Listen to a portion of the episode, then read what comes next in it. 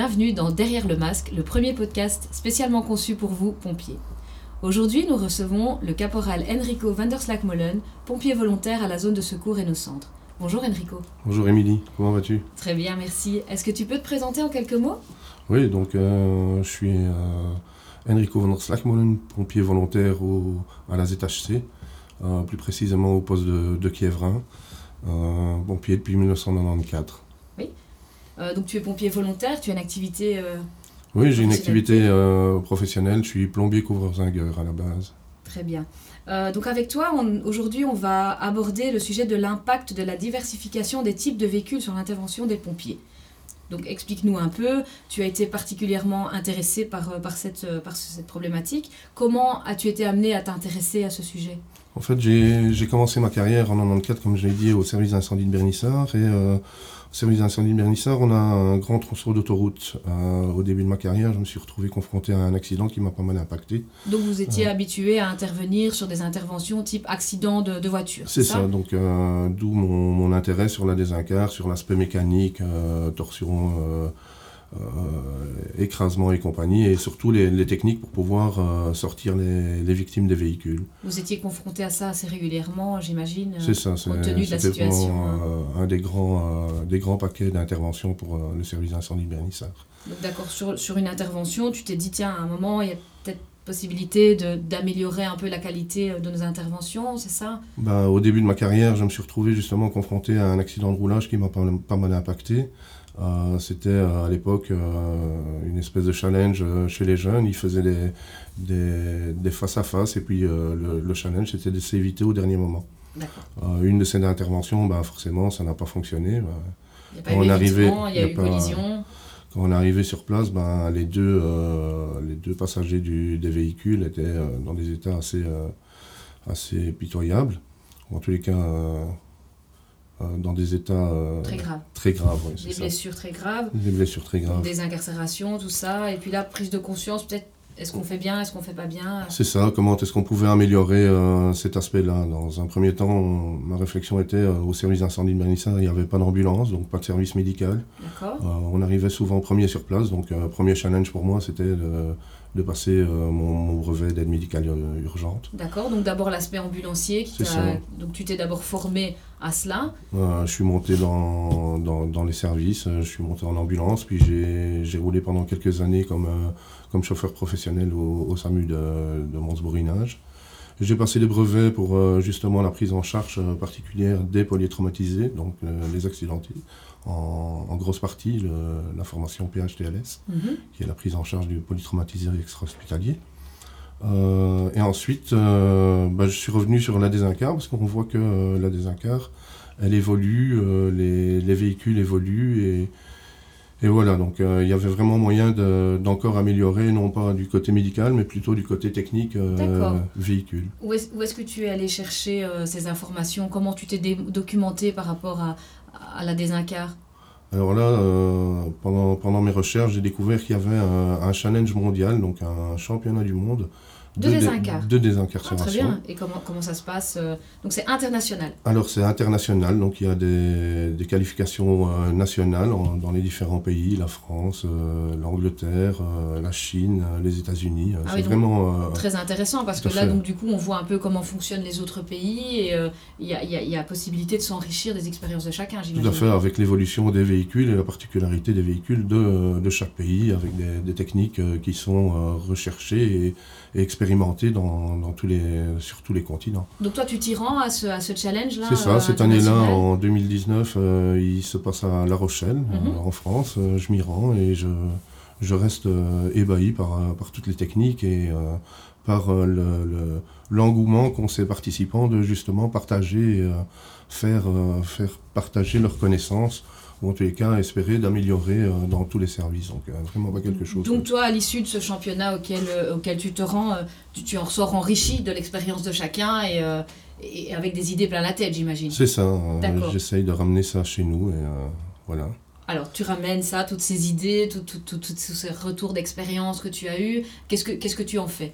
Tu reviens Euh, chez nous avec ça et comment ça se passe? Je reviens chez nous, je, je, je décante tout ça et euh, je me dis tiens, euh, est-ce qu'en Belgique, est-ce qu'on pourrait pas aussi faire évoluer tout ça? Donc je me rends compte que ben, il y a des, des, personnes qui, qui, sont aussi dans la recherche. Hein, du côté néerlandophone, il y a Karl Volmacher qui, qui travaille pour, pour faire agrémenter des, des qualités au niveau ISO, au niveau ISO 17, 1780. Mhm. là, vraiment, il essaye de normaliser au niveau mondial les, les, données, ou en tous les cas la première lecture d'épave. Mhm. Euh, je me dis que bah, c'est un petit peu euh, désolant de voir ça, euh, des, des, satellites comme ça qui restent un peu dans, dans leur coin. Et je trouve qu'il serait intéressant, en tous les cas chez nous, de, de, pouvoir. toutes ces connaissances, et de pouvoir en retirer quelque chose. De créer un pôle de, de communication et d'échange sur tous ces véhicules. Ok. Donc, voilà, pour toi, l'important, c'est vraiment de, de, pouvoir identifier directement le type de véhicule. C'est important pour adapter son intervention et faire en sorte qu'elle soit plus judicieuse et mieux adaptée à, certaines situations, si je comprends bien. C'est ça, sur euh, les dix dernières années, il y a vraiment eu une grosse évolution. Auparavant, on avait euh, deux types de carburation, ou trois à la limite, qui étaient euh, essence diesel et LPG. Oui, aujourd'hui, on a plus de types de, moteurs que ça. Il y a vraiment les véhicules hybrides, donc plusieurs types d'énergie. Il y a les véhicules électriques, il y a les, les CNG, les LNG il y a les véhicules à, à, hydrogène. Voilà, on commence à vraiment rentrer dans, dans une multitude de, de gammes de propulsion. Ça, ça, rend plus complexe vos interventions du coup Il y a vraiment des spécificités qui sont liées à... tu vas arriver sur euh, une intervention où euh, c'est un véhicule électrique qui est, qui, qui est accidenté, c'est différent. Tu vas appréhender la chose d'une manière différente, j'imagine c'est bah, comme ça que ça se passe? Forcément, puisque euh, l'aspect électrique va devoir être pris en considération. Au niveau de nos coupes, ne, ne, pas accéder au, au câble haute tension et risquer d'avoir des lésions physiques pour nos, agents. Et donc, euh, ah oui, donc si j'entends, euh, cette problématique de bien identifier le type de véhicule sur lequel on intervient, c'est euh, un bénéfice pour les victimes, mais également pour la sécurité du pompier lui-même. Tout à fait. D'accord, donc c'est vraiment important de, de, pouvoir se former à ça et de pouvoir distinguer les différents types de véhicules. C'est ça, l'idée ce serait justement de normaliser les, les, les endroits de coupe ce mhm. que euh, a déjà euh, enchaîné un, des constructeurs qui est Renault avec euh, Claire-Marie Boulanger qui est responsable de la sécurité tertiaire. Elle travaille en corrélation avec les services pompiers français ah, ou en, corrélation avec leurs ingénieurs. Ils ont déterminé les endroits de coupe régulières que nous on utilise pour nos, nos techniques des incarts et ils ont déplacé et amélioré leur leur passage de câble, euh, afin que nous, on puisse justement améliorer et euh, pérenniser les, les, sorties des véhicules. D'accord, donc on, entend que euh, cette situation-là, elle est, elle est, amenée à évoluer. Je suppose que vous êtes de plus en plus amené à rencontrer différents types de véhicules en intervention et que ça va continuer. Oui, on ne sait pas vraiment où on va. On a entendu que d'ici 2035, euh, c'est à la fin des véhicules euh, propulsion thermique. Oui, ça veut dire qu'on va plus en vendre, mais ils vont quand même continuer à rester en circulation. Mais là, récemment, on vient encore d'apprendre qu'ils vont continuer la construction, mais ce sera le type d'énergie, euh, ou en tous les cas... Donc, ce seront des véhicules donc, différents, différents types de moteurs, et donc ça, c'est vraiment quelque chose qui n'est pas prêt de s'arrêter. Donc l'important, c'est que le, pompier soit, formé à cette identification d'épave et pouvoir distinguer les différenciations. Parce que oui, comme tu dis, les véhicules en 2035 euh, à moteur euh, thermique euh, vont être arrêtés, euh, arrêter la fabrication, mais par contre, on va continuer à les trouver en circulation, plus les nouveaux moteurs qui arrivent, les hybrides, les électriques, tu as parlé ici d'hydrogène, il me semble, oui, si c'est bien ça. Oui, ils sont occupés aussi à faire des recherches sur les véhicules à, propulsion hydrogène, il en, il en, existe déjà, mais voilà, le temps que ça se développe. Et chaque type représente un danger différent finalement. Exactement. D'accord. Donc, est-ce que tu penses que les pompiers à ce stade sont suffisamment formés à pouvoir distinguer les différents types de véhicules ou... Ben, je pense que ça, la technologie va tellement vite qu'il est difficile de suivre. Et donc, euh, on pourrait euh, essayer de tenter d'avoir un partenariat avec les différents constructeurs euh, pour avoir les, accès aux spécificités, en tous les cas, mhm. aux spécificités et aux dangers que pourraient apporter ces, types de constructions.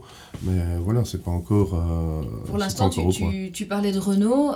donc, il y a vraiment une prise de conscience, même au niveau des constructeurs. Euh, la sécurité, c'est vraiment un, enjeu majeur, que ce soit la, la, sécurité des, automobilistes, mais aussi, on l'a dit, des pompiers. Euh, donc, euh, l'idéal, ce serait vraiment une collaboration entre constructeurs et pompiers sur le terrain. Oui, c'est ça. je vois qu'il y a déjà une espèce de, de genèse qui a été mise en place justement à ce challenge international où Renault met à disposition justement toute une série de véhicules et on voit que les, les, véhicules sont tout à fait...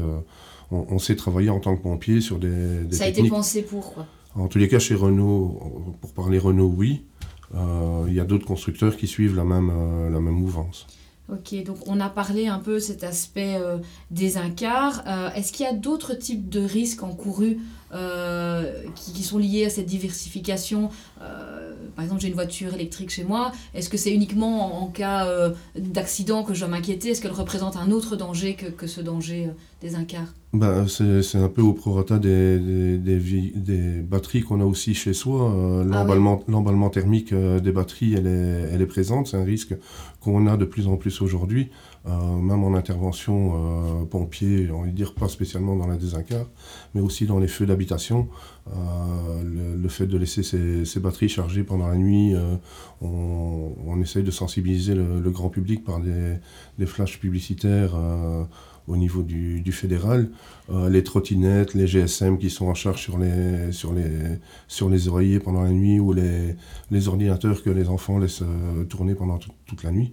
Ah oui, voilà, tout ça, ce sont des sources de donc si je comprends bien, euh, dès qu'il y a batterie, il y a danger. C'est ça. D'accord. Donc que ce soit une batterie de voiture, mais une batterie de trottinette, de vélo, c'est pareil, ce sont des véhicules qui, qui, qui nécessitent un rechargement sur, sur base de, de, batterie et donc ça, potentiellement, il y a un danger d'incendie dans les habitations du coup. Tout à fait. Donc il faut vraiment être vigilant est-ce qu'il existe euh, de la prévention euh, pour le citoyen? Parce que je pense que tout le monde est amené un jour ou l'autre à avoir une batterie. Tu parlais, euh, effectivement, là on parle de véhicules, mais il n'y a pas que les véhicules qui sont concernés. Est-ce qu'il y a de la prévention qui est faite? Alors au niveau fédéral, il y a des, des, fiches pour, sensibiliser le public qui sont, qui sont réalisées. Mhm. nous, on essaye au niveau de, des formations d'équipiers de, première intervention, de les sensibiliser en tous les cas sur le fait de, de mettre des, des, détecteurs de fumée mhm. aux endroits où on met les vélos à stocker ou en charge. C'est vrai qu'on n'y pense pas, on pense détecteur, on pense une cuisine parce qu'on a été habitué les friteuses, les casseroles, mais c'est vrai, dans un garage où on stocke un vélo et puis finalement ça a de l'importance. Oui, et puis même. Que potentiellement là, il y a un danger en pleine ville, euh, les, habitants n'ont pas toujours un endroit spécifique pour mettre leur vélo à charger. Donc ah régulièrement, ils sont mis dans la cage d'escalier ou dans des endroits communs qui, qui, qui euh, handicapent en tous les cas les, zones d'évacuation. Et donc, euh, bah, ça, ça, accentue en tous les cas indirectement ou directement la, sécurité de, de, tout le monde. Donc je pense que oui, effectivement, il y a une sensibilisation claire à, à, avoir au niveau des batteries. D'accord.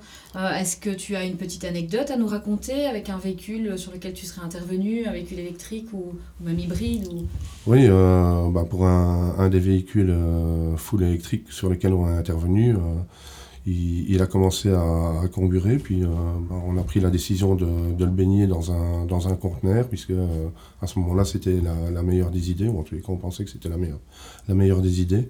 On a pris le véhicule, on l'a baigné dans un conteneur, et euh, en se disant que ben voilà, l'intervention elle était euh, clôturée.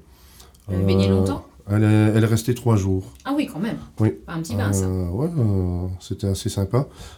sauf que ben, quand on a vidé le, le conteneur et que le, le dépanneur a repris le véhicule, ben, le véhicule a repris, a repris feu. Après trois jours Après trois jours de baignade, parce que la, la, combustion interne, la, la réaction dynamique qu'il y a à l'intérieur des batteries, ben, a repris a repris de plus belle une fois qu'elle a été euh, remise à température. Ah oui, donc impressionnant quand même. Oui, alors, euh, d'un côté, on a les, batteries qui sont comme ça étanches, auxquelles on ne sait pas, euh, on ne sait pas réguler leur température intérieure, et donc on ne sait pas avoir d'action directe sur les batteries. Mhm.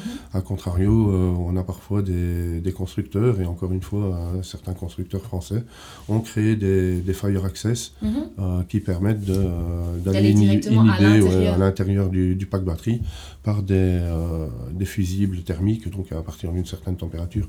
Ce sont des plaquettes en, en, plastique qui fondent et qui nous permettent euh, d'accéder directement à l'intérieur du pack, du pack batterie et, d'aller à une intervention précisément là où il faut. D'aller travailler sur la réaction chimique euh, de, du pack batterie.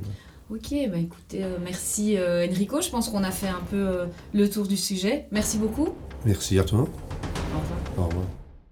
En lien avec l'augmentation du nombre de véhicules à énergie alternative circulant sur nos routes, l'école provinciale du feu du Hainaut propose différentes formations. Dans le cadre du B01 et du M01, les candidats sapeurs et sous-officiers sont sensibilisés à la question à travers un cours théorique et dans le cadre du tronc commun, cette réalité est prise en compte sur le plan pratique. Les véhicules à énergie alternative ne sont pas la seule nouveauté à laquelle doivent faire face les pompiers d'aujourd'hui. La sécheresse due au dérèglement climatique appelle également à adapter ces pratiques opérationnelles. C'est pourquoi nous aborderons la thématique des feux en espace naturel dans le prochain épisode de Derrière le masque.